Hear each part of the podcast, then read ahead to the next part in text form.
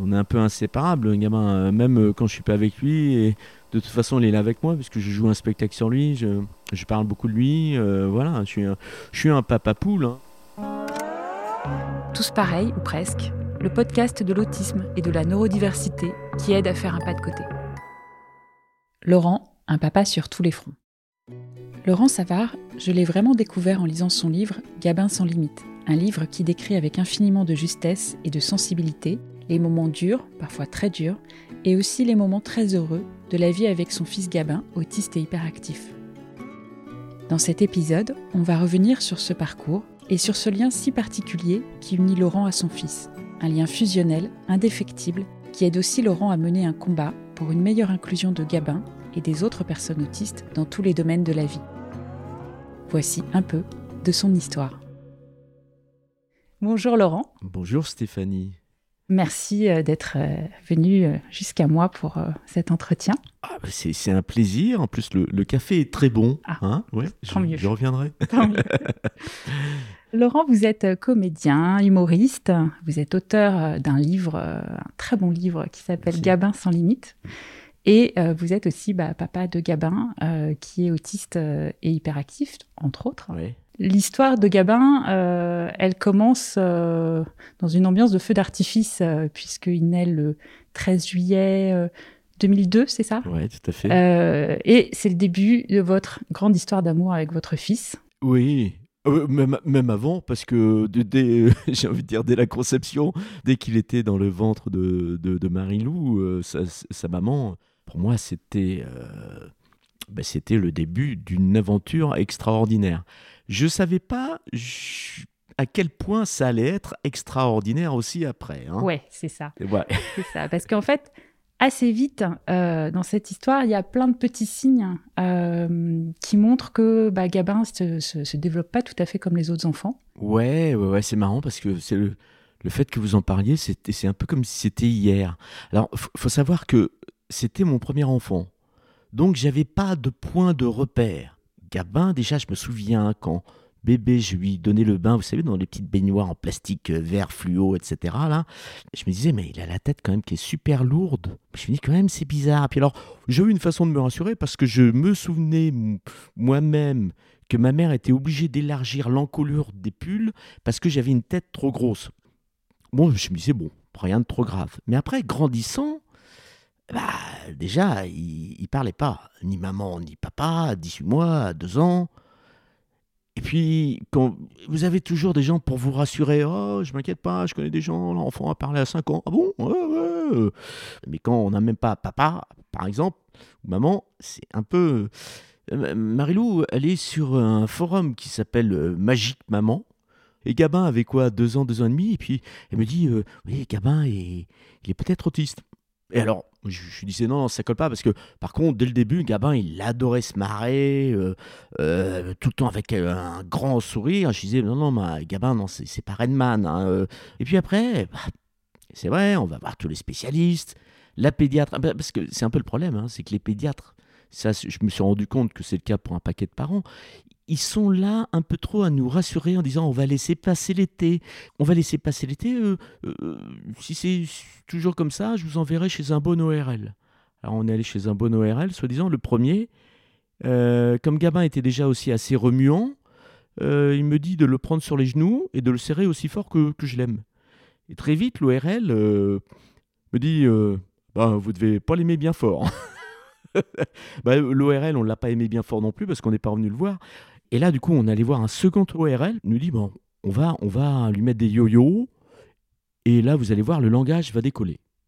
J'ai dit euh, Dans combien de temps? Parce que, oh, ben, dans quelques mois.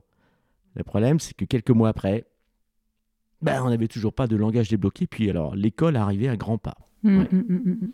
Et puis on allait voir aussi, pardon, une spécialiste de l'autisme, que je ne je vais pas la nommer non plus. euh, Et remarquons qu'il était un peu provocateur. Il nous a dit non, non, mais il est, il est pas autiste parce qu'un un autiste ne provoque pas. Hmm. Bon, alors là, je me suis dit, bon, alors qu'est-ce qu'il a? C'est un spécialiste de la provocation. Alors, un gamin, c'est. Là encore, j'avais toujours une façon de me rassurer, c'est-à-dire moi aussi, je, je peux être un peu provoque, hein, j'en ai fait même un peu mon métier. euh. Et voilà, donc on n'avait toujours pas de diagnostic et il est rentré à l'école.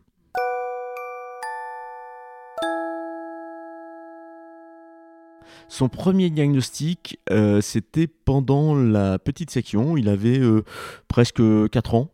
J'étais pas étonné parce qu'au bout d'un moment, quand même, Marilou avait commencé à me convaincre. Et donc, en effet, je me disais qu'il y avait, euh, voilà, il y avait forcément quelque chose. Et, qu'est-ce que ça pouvait être? Parce qu'il faut que j'essaye aussi de parler aussi pour Marilou en même temps, la, maman, parce que on n'avait pas forcément le, même ressenti des choses. Moi, j'ai choisi ce métier d'artiste, hein, ce qui est assez pompeux hein, comme terme, parce que c'est. Et donc, la différence quelle qu'elle soit, j'ai jamais eu aucun problème avec, mais alors vraiment aucun. Donc, le fait d'avoir un enfant autiste, autiste artiste, bon, bah, c'est connu, comme euh, peuvent aussi chanter euh, nos amis de Percut Jam, ça pose aucun problème. Pour Marilou, qui euh, avait donc déjà eu un enfant, je pense que c'était peut-être un peu plus douloureux, et aussi parce que la société telle qu'elle est foutue renvoie aussi un peu plus ça aux mamans qu'aux papas, hein, parce que le regard comporte, voilà, comporte euh, euh, sur, les, sur les femmes et il est toujours un peu plus violent pour ce qui concerne euh, justement l'éducation des enfants, etc. Parce que souvent, hein, comme ce sont des enfants qui ont des comportements ben, un peu plus atypiques, entre guillemets, pas éduqués pour certains, forcément on renvoie ça sur les mamans qui, qui bien entendu, devraient supporter elles-mêmes toute seule, euh, toute seule euh, l'éducation de ses enfants. Qui, ce qui est là, c'est bien souvent le cas.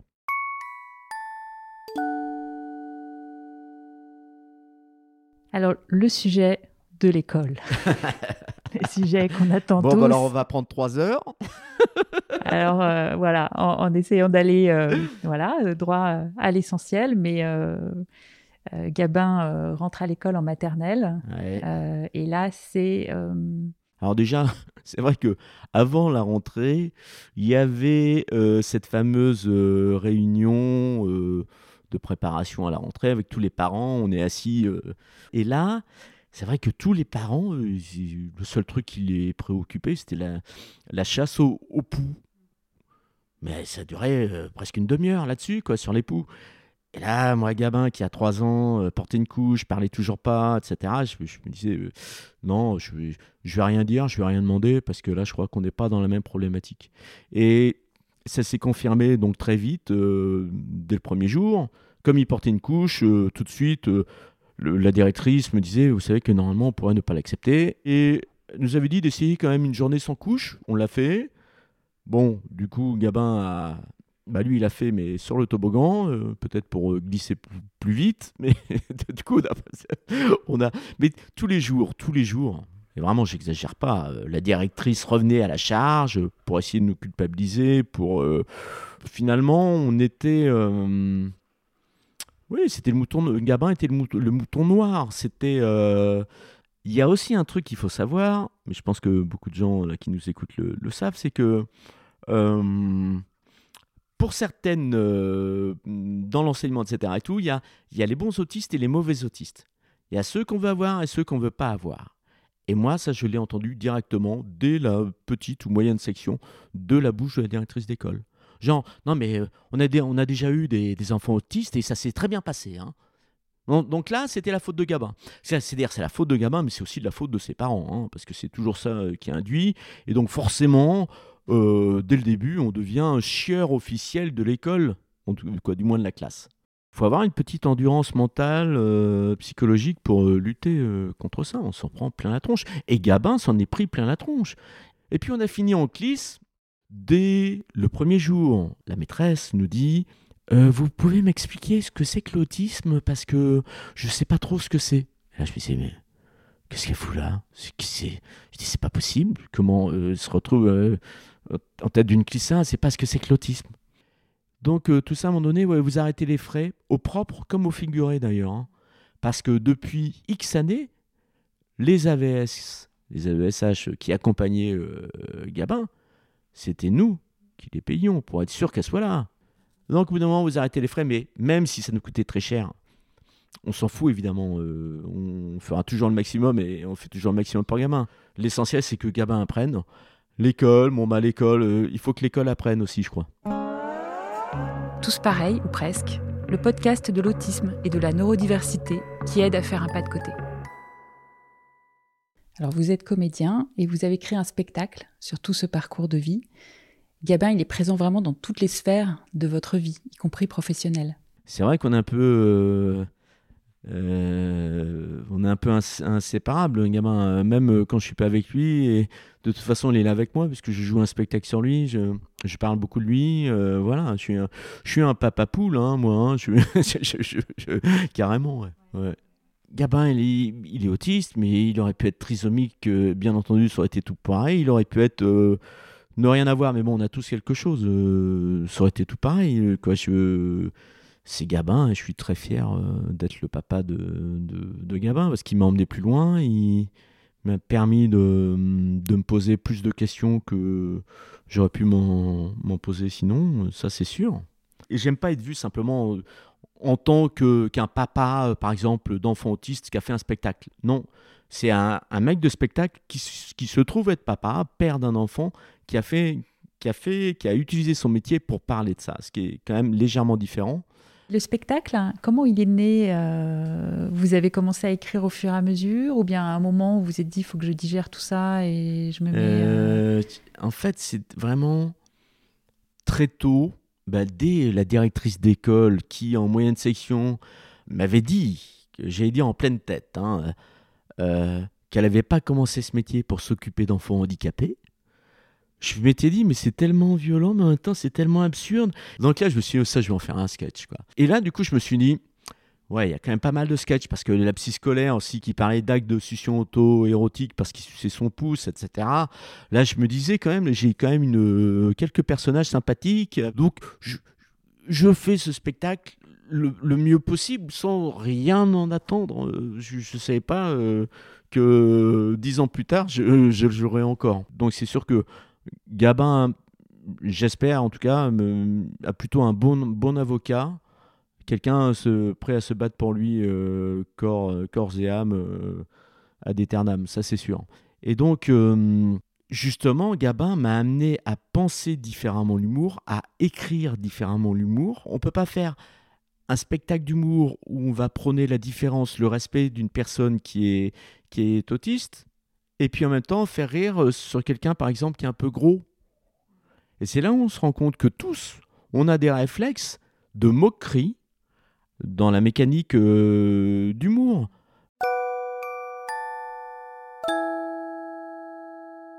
Alors, dans les éléments que vous affrontez donc euh, au quotidien, euh, il y a euh, les, remarques, les remarques, les, regards extérieurs. Oui, oui, c'est hélas un peu, un peu, un peu tous les jours. Il y, a, deux types de remarques. Il y a, des remarques, on va dire proprement dit, par rapport à l'autisme, hein, où très vite vous sentez que l'autisme, c'est il y a toujours ce côté péjoratif pour hélas encore trop de gens. Et parfois, ils s'en rendent pas compte. Hein. C'est-à-dire que la première orthophoniste de Gabin nous avait dit Non, non, euh, ne dites pas qu'il est autiste, il, pourrait le devenir. Toujours par rapport à l'autisme, alors celle-là, je l'aime bien aussi. C'est le médecin scolaire qui avait vu Gabin entre deux portes qui nous avait dit Il n'est pas autiste, euh, s'il était autiste, euh, ça se verrait. Mais ça, c'est vraiment pas les choses les plus violentes parce que elles sont pas forcément portées directement sur Gabin. Non, c'est quand des, choses directement portées sur Gabin, des, méchancetés euh, gratuites et ça, euh, ça peut arriver. Euh, oui, et là, ça peut arriver régulièrement. Ou des regards, mais des regards. Moi, je fais un métier où de toute façon, j'accepte le regard. Donc, s'il y a des gens qui parfois regardent Gabin de telle ou telle air, de telle ou telle façon, ben quelque part, ce que j'applique pour moi, j'essaye de l'appliquer pour Gabin, et globalement, lui, il fait pas attention il y a des regards euh, tristes, il y a des regards noirs, et puis parfois il y a des sourires. Je préfère euh, retenir cela.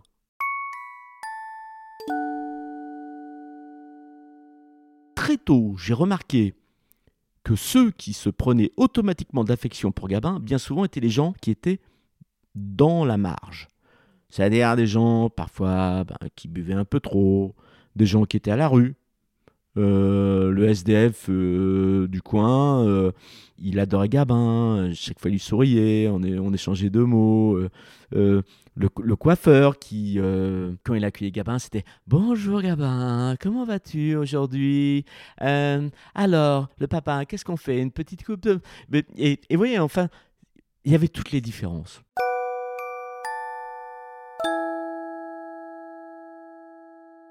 Alors, il y a, y a un domaine dans lequel Gabin, pour le coup, euh, c'est le champion. C'est la glisse et le roller. Ouais. Comment vous avez réalisé euh, que c'était euh, quelque chose qui lui convenait? Comment il est venu En fait, très tôt, comme je constate que Gabin, hmm, il a des grosses difficultés en motricité générale, motricité. Quand je l'emmenais au square, le square Juno, il hmm, n'arrivait pas toujours à monter les trois barreaux de l'échelle qui menaient au toboggan. C'est-à-dire, une semaine y arrivait, puis la semaine suivante, si je l'emmenais pas, ou deux semaines plus tard, si je l'emmenais pas, il n'y arrivait plus. Donc du coup, je me suis dit, je vais l'emmener tous les jours au square. Ça a commencé par le square, le sport pour Gabin. Et puis, comme ça donnait quand même un peu des résultats, il a commencé à aller dans une super asso que je recommande, Vitamome, sur Paris, qui est une asso géniale. Pour tous les enfants, hein, euh, quel qu'il soit. Euh, et euh, avec donc la, super équipe de Vitamome, Gabin, mais il a appris à faire des parcours sur les poutres, sur, sur des trampolines, sur des. et ça l'a aidé déjà à développer plus d'aisance. Et puis ça gérait aussi son hyperactivité associée à son autisme. Et du coup, bah, de fil en aiguille, je me suis rendu compte que Gabin, il aimait la glisse, il aimait glisser, et qu'il avait naturellement des dons là-dessus. Je l'ai mis, je l'avais déjà mis un tout petit peu sur des rollers, mais j'ai constaté que vraiment le roller, il kiffait particulièrement. Dans tous les cas, il n'y a pas une journée sans, sans roller. Ça permet de rythmer euh, les journées. C'est vous qui lui avez appris hein? C'est vous qui lui avez appris? Oui, ouais, mais j'ai essayé à la fois de l'observer, de et puis de façon intuitive, à force de faire beaucoup de sport avec lui. Parce que je suis un peu, moi je suis un peu, euh, avec Gabin, on est un peu les hommes de l'extérieur, hein. on passe plus de temps dehors, quel que soit le temps, que, qu'à l'intérieur finalement. Tous les jours on fait du, sport. Euh, Gabin, euh, j'ai envie de dire, il est confiné depuis toujours. C'est-à-dire, on est quand même confiné dans une vie quand même très particulière depuis toujours et pour toujours. Et puis, un, et puis voilà, puis un jour aussi, je, je m'envolerai, je vais faire en sorte que Gabin, lui, puisse tout le temps être euh, s'envoler sur ses rollers, euh, même le jour où je suis plus là. Mais euh, j'ai le temps, hein, quand même. J'ai, encore un peu de temps, j'espère.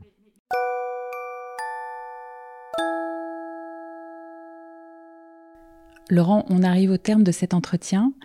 Est-ce qu'il y a un merci que vous auriez envie de dire? Premier merci, évidemment, c'est merci, merci Gabin. Merci euh, de m'avoir rendu, euh, comme je disais tout à l'heure, moins, bête. Et en même temps, euh, merci aussi d'accepter tous les trucs que tu peux subir, non pas de nous, hein, ses parents, hein, mais de la société depuis que tu es tout petit. Merci, parce que on peut avoir des crises, hein, des crises, des grosses crises, mais moi je trouve qu'il est vraiment bonne patte pour, pour encaisser tout ce qu'il encaisse et tout ce qu'il a pu entendre. Et merci Marilou aussi. Merci aussi à sa maman, bien sûr. Tous pareils, ou presque, le podcast de l'autisme et de la neurodiversité qui aide à faire un pas de côté.